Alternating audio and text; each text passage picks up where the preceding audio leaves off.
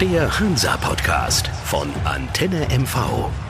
Sieg oder Blut am Schuh und äh, diese Woche ist es eindeutig der Sieg. Meine Herren, war das ein Spiel gegen 1860. Das hatte alles, ne? Geile da war Tore. alles drin. Ja, äh, ich freue mich wieder mit dabei zu sein, so ganz nebenbei. Ja, lieber hallo Sven. Struppi, ja, hab dich gar nicht begrüßt. Ja, Klaus-Jürgen Strupp, unser Stadionsprecher Struppi, auch wieder dabei. Ja, keine Grippe. Das ist Nein, mal ganz, nein, ganz ich habe gerade gehört, hier im Studio ist äh, Ja, überall ja, so ganz leichtes Schniefen da angesagt. Rüsselpest an jedem Platz, kann man sagen. Oh je. ja, Also ja. wir hoffen mal, dass das unsere Spieler jetzt nicht ereilt, dass wir dann auswärts in Jena jetzt hoffentlich ein gutes Spiel legen können. Aber lass uns nochmal zurückschauen auf ein tolles Spiel gegen 1860. Ja, absolut. Ich, ich würde gerne anfangen wollen mit einer super tollen Kulisse. Wir hatten über 17.000 Zuschauer. Das war mindestens Zweitklassen, äh, zwei Sicherheit. Liga reif, wenn Mit nicht sogar Sicherheit. Erstliga reif. Also ganz, ganz großes Kino. Ja. Und eine große Unterstützung von weiten Teilen des Stadions, nicht also die, die besondere Südtribüne oder so, sondern wirklich komplett ringsrum. Ja, Haben ja. alle super mitgemacht, haben auch gesehen, dass es ein schwerer Start war in das Spiel rein. Mhm. 1860 mit zwei Chancen von Mölders, wo ich gesagt habe, uh, da können wir hinten liegen. Mhm. Also zum, zum einen das äh, vermeintliche Abseitstor, Mhm. was recht eng war, aber es war dann wohl wirklich abseits.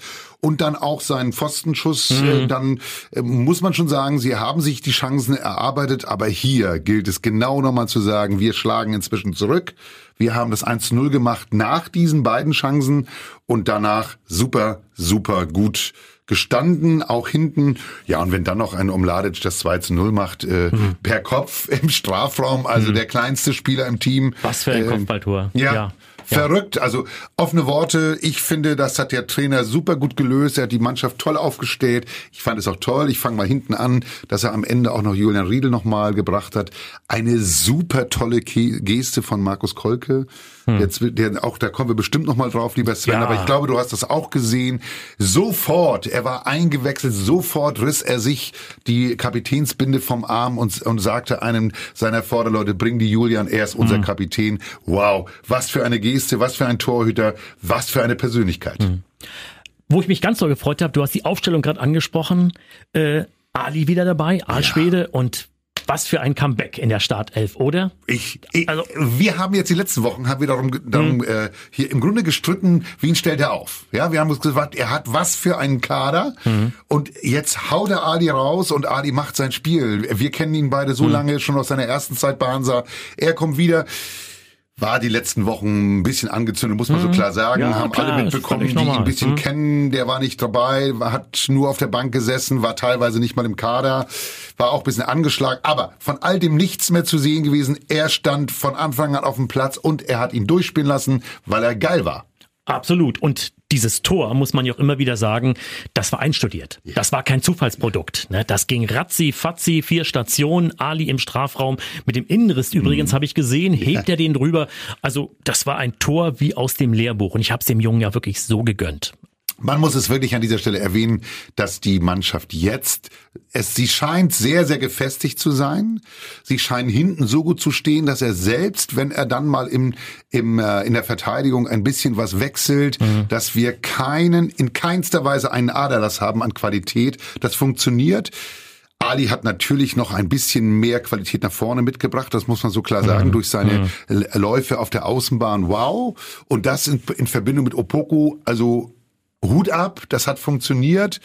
Ähm, ich möchte auch nochmal erwähnen, es gab im Vorfeld ganz, ganz viel Presse, was äh, Kai Bülow angeht. Ja, ja. Sein alter Verein, er hat immerhin sieben Jahre in München gespielt. Sie gerettet einmal vor dem Abstieg durch Richtig. das Tor gegen, gegen Holstein Kiel damals. In Richtig, die, richtig. Ja, ja, ja, und ja. Aus, aus heutiger Sicht darf ich das noch einmal erwähnen, dass ich genau das immer gesagt habe, das ist ein Vollprofi.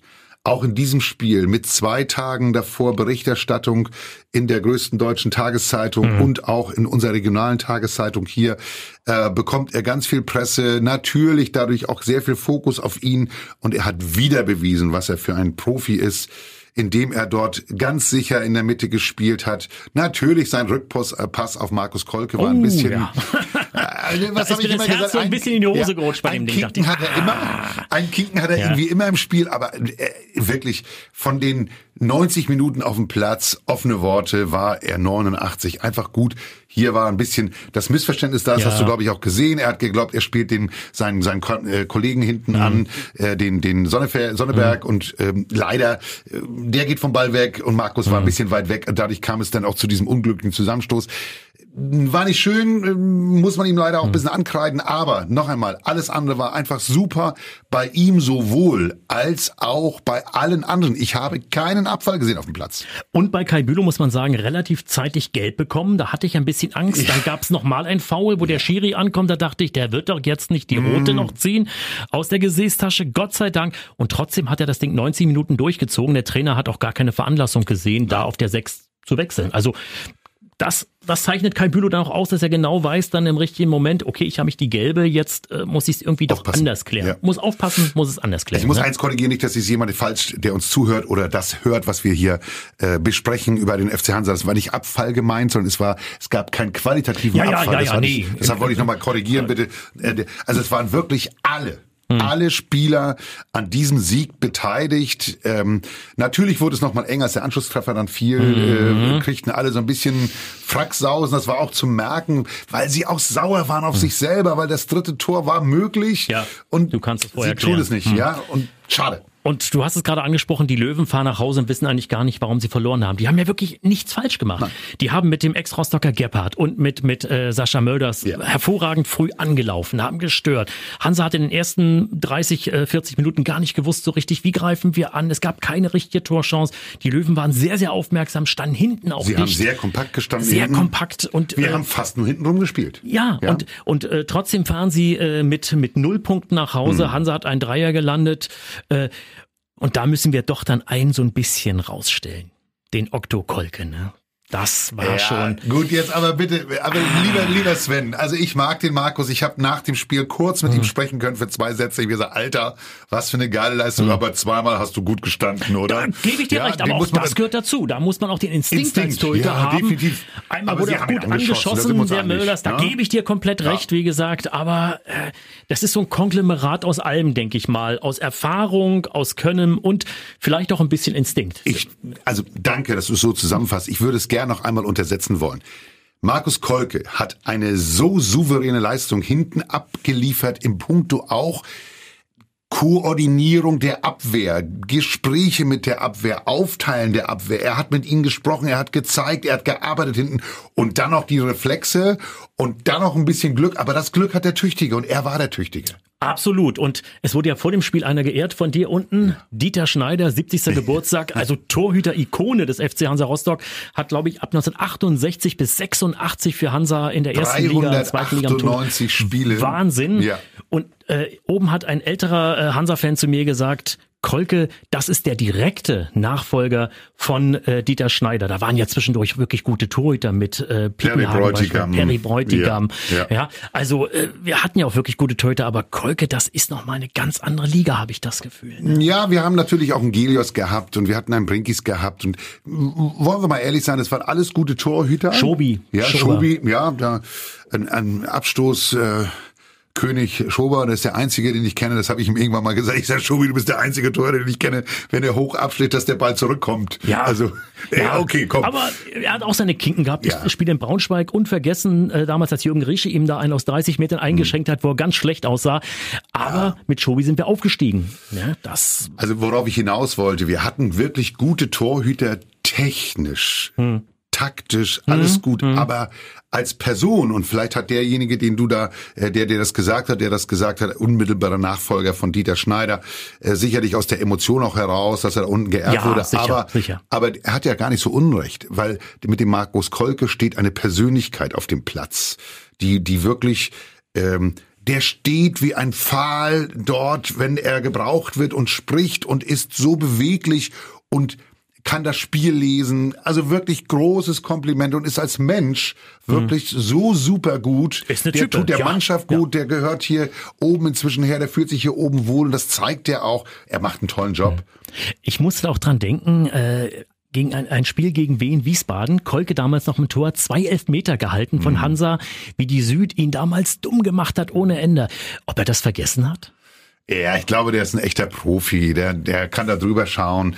Die Südtribüne ist ja manchmal ein bisschen sehr direkt. Äh, ja, ich glaube, die Südtribüne weiß dann auch manchmal nicht, was sie sagt. Wollen wir es mal offen gestehen? Äh, ich hoffe, Sie wissen noch, dass Markus Kolke damals im Tor gestanden hat. Ja, ich ja, glaube, ja. jetzt verstehst du, das ist ja auch ja, ein Spiegelbild. Markus, glaube ich, weiß es noch. Hm. Und die anderen wissen es, glaube ich, gar nicht mehr, wer da am Tor stand. Also das ist gar keine Unterstellung. Ich glaube, dass der Markus Kolke ein absoluter Vollprofi ist, sportlich und auch menschlich passt er uns äh, hier bei uns super gut in die Mannschaft. Natürlich auch eine tolle Arbeit für den Jens Hertel, der einfach mit so einem Mann hinten drinne äh, seine Mannschaft von hinten raus wirklich toll aufbauen kann, auch aufstellen kann. Ich finde, da, da passen die Grundaussagen zusammen. Und nochmal, Julian Riede wurde eingewechselt, kriegte Applaus nicht nur er, auch dem, auch die Jungs, die dann also gewechselt wurden allgemein. Die, man, wir merken wieder, dass die Zuschauer auch sehen, wie das Team funktioniert. Sehr, sehr zahlreich kommen. Zum einen sicherlich wegen der 60er, klar.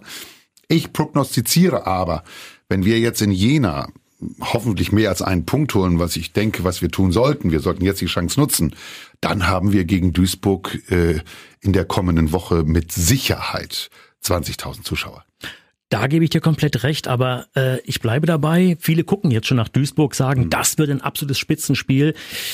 Äh, ich halte Jena für vielleicht sogar das schwerere Spiel. Weil, ja, du weißt, jeder Wenn wir beide auf die Tabelle gucken, ich fall dir ungern ins Wort, lieber, lieber Sven, ähm, wenn wir auf die Tabelle gucken, ist, glaube ich, meine Aussage logisch, dass wir jetzt was holen müssen. Ja? Komplett. Du musst sogar das, dort gewinnen. So, aber ja? das Spiel wird schwer werden, weil genau das im Kopf rumschwirrt. Deswegen ist das das schwerere Spiel. Ich wollte dich also wirklich in diesem Falle bestätigen. Sage aber, jetzt kommt wieder das Team, der Trainer, der Manager, der Kapitän, alle kommen jetzt ins Spiel und haben einfach in der Mannschaft zu arbeiten, Leute Kopf frei kriegen. Jetzt sind wir gefragt. Jetzt müssen wir uns beweisen. Wir sind gut im Spiel. Wir haben gezeigt gegen die starken Mannschaften, dass wir es sowohl auswärts als auch zu Hause gewinnen können. Solche Spiele haben aber, und da bin ich jetzt wieder bei deiner Aussage, gegen Mannschaften, die heute im unteren Feld der Tabelle rumdümpeln, Groß Asbach war schon mehrfach ein Thema, hm, haben wir gezeigt, dass es auch daneben gehen kann. Hm. Und jetzt hoffe ich, dass alle so viel gefestigt sind, dass sie dieses Spiel in Jena nicht nur anfassen, sondern auch festhalten. Also eins ist klar, da gebe ich dir komplett recht. Jena muss eigentlich gewinnen, will man überhaupt noch eine Chance haben in dieser dritten Liga, weil ja. es wird ganz, ganz schwer. Die sind so weit abgeschlagen. Auf der anderen Seite glaube ich, sollte Hansa nicht den Fehler machen, von vornherein die Jungs anzugehen, anzulaufen wie wild, abwarten, glaube ich, ist es. Die Mannschaft zurechtlegen. Ja, und dann vielleicht so wie ein Zander oder wie eine Flunder mit dem Besteck sozusagen auseinandernehmen und dann gucken, wo die Grete ist. Ich glaube, das ist der Punkt bei Jena. Da darf man nicht wild werden. Nein, das, da traue ich jetzt aber auch unserem Trainer sehr, sehr viel, mit der sehr viel Erfahrung, mit großer Erfahrung zu, dass er hier den richtigen taktischen Ansatz findet für das Team, die Jungs dann mit Sicherheit auch gut einstellt und sie müssen es dann auf den Platz bringen, klar.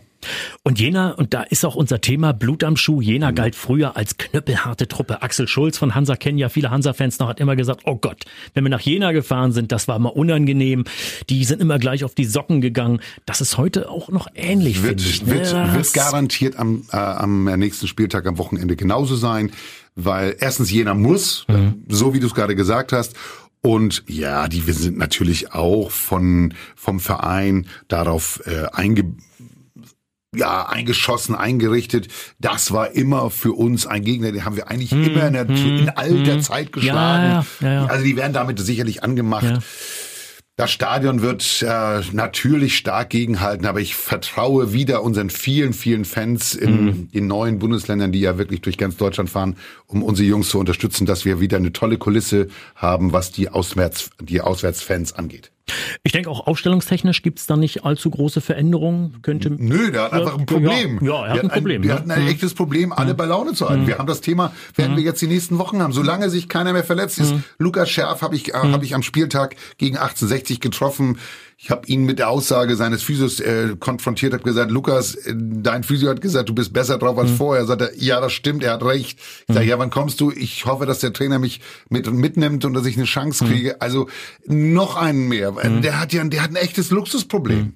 Und Engelhardt kommt irgendwann auch noch wieder. An den denkt schon gar keiner ja. mehr. Ja, ja ne? das, also das, das, stimmt, den haben wir völlig ausgeblendet. Der ist auch noch da. Also du siehst, wir mhm. haben ganz viel Gesprächsstoff auch in den nächsten Tagen und Wochen wieder noch vor Weihnachten. Ich bleibe bei meiner wirklich Prognose, bis Weihnachten müssen wir uns oben festbeißen, zeigen, dass wir da oben hingehören. Wir dürfen bitte nicht locker lassen jetzt, da muss der Trainer jetzt auch drauf bestehen, mit viel Klugheit, mit schlauem Herangehen, mit tollen taktischen Winkelzügen die Punkte holen, sowohl auswärts als auch zu Hause.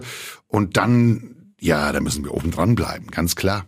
Jetzt sieht's so aus. Wir haben drei Punkte bis zum Tabellenersten. Hallo? Ja, Struppi. Und da sind wir auch beim Thema, wie gesagt. Äh, Butter bei die Fische. Was denkst du gegen die Ginas aus Thüringen? Was? Ja, ich bleibe dabei, das, was ich vorhin angedeutet habe. Ich will, dass der FC Hansa Rostock seine Siegesserie fortsetzt oder seine Serie ohne Niederlage fortsetzt. Und das bedeutet für mich ganz klar, ich sage dir, das Spiel endet am Ende 0 zu 2, sprich der FC Hansa oh. Rostock gewinnt mit 2 zu 0. Ohne Gegentor, Herr Strupp. Wir haben es gehört, ohne Gegentor. Mhm. Wunderbar. Also ja, ich bin ja immer so ein bisschen eher der, nicht der Zweifler, aber der immer der Vorsichtige von uns beiden. Ich glaube, die Serie hält, aber ich glaube nur ein 1-1. Sei nicht böse, aber. Ja, ich denke gerade an Magdeburg. Da hast du dich ja auch völlig vergriffen. Ja, ich, ich vergreife mich auch gerne. Ich vergreife mich auch gerne. Ja. Ich nehme den Sieg, also 0-2 würde ich sofort mitnehmen, aber. Naja. Ich glaube, wir sind mit beidem zufrieden. Wenn wir am Ende einen Punkt mitnehmen, bin ich bei dir. Ist das super? Nein, es muss jetzt mehr sein. Ich darf jetzt als FC Hansa Rostock einen anderen Anspruch haben. Äh, wir sind ja alle immer sehr angespannt. Ich habe auch gerade unseren Vorstandsvorsitzenden wieder erlebt im Spiel gegen 1860 München. Genau die nervliche Anspannung, die wir irgendwo alle haben. Ähm, Robert Marin ist dann da auch wirklich sehr ehrlich und sagt, boah, ich bin immer froh, wenn's ab, äh, wenn Abpfiff da ist und wir haben die Punkte eingefahren. Das haben wir jetzt alle im Kopf. Mhm. Ne? Und das ist auch normal, dass wir dann auch dann sagen dürfen, wir haben jetzt Wünsche. Weil wir haben jetzt bewiesen, dass es geht. Ich bleibe dabei. Deswegen sage ich auch, wir, wir, wir sind in der Lage, Julian Riedel ist wieder da, hinten dicht zu stehen. Wir haben ein tollen Torhüter, wir haben wir gerade alles gesagt.